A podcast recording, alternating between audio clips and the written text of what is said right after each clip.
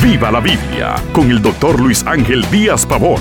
Abra las escrituras y acompañe al pastor en su estudio, porque la Biblia es para vivirla. Un joven universitario me contaba sus planes y añadía que no podía entregarse a Dios porque eso frustraría su desarrollo. Decía que su realización se encuentra en sus planes, no en los de Dios. Son muchas las personas que temen someterse a la voluntad de Dios.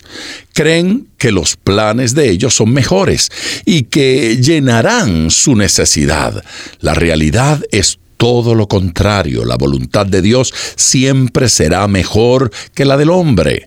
Entonces necesitamos pedir a Dios que nos enseñe a hacer su voluntad.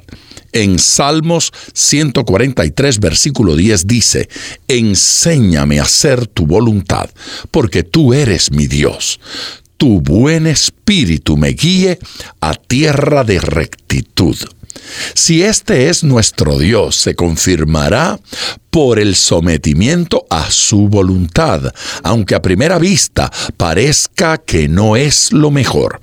Dios nos estimula a no acomodarnos a este mundo, a sus valores, sino ser transformados en acuerdo a los deseos de Dios.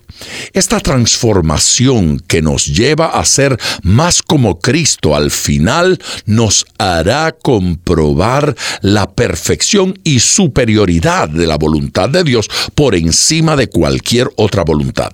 En Romanos capítulo 12, versículo 2 nos exhorta, no os conforméis a este siglo sino transformaos por medio de la renovación de vuestro entendimiento, para que comprobéis cuál sea la buena voluntad de Dios, agradable y perfecta.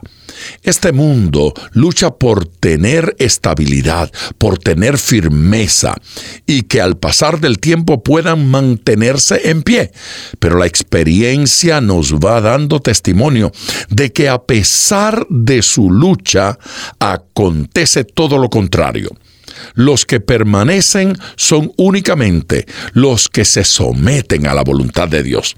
En la primera carta de Juan capítulo 2 versículo 17 dice, el mundo pasa y sus deseos, pero el que hace la voluntad de Dios permanece para siempre.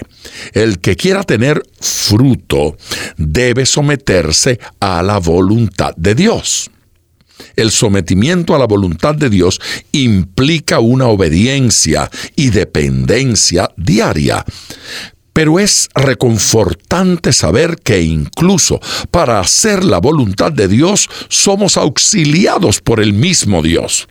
Los hombres pecadores no tienen la capacidad en sí mismos para poder someterse a los dictámenes divinos.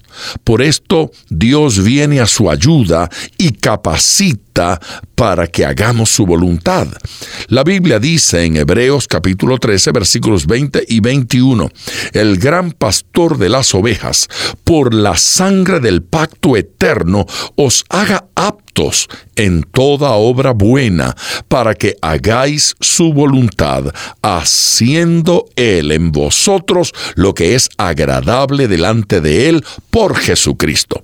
Si alguien siente que no ha podido someterse a la perfecta voluntad de Dios, dígale a Dios, ayúdame a hacer tu voluntad. Si así hacemos, la voluntad de Dios terminará siendo un deleite. Leamos en Salmos 40, versículo 8.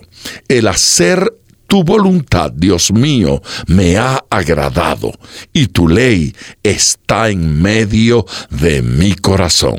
Y como siempre digo, ponga todo su corazón al estudiar las escrituras, porque la Biblia es para vivirla. Acompañe regularmente al doctor Díaz Pavón en su estudio personal de la Biblia. La experiencia de décadas de ministerio de la palabra son vertidas en cada jornada.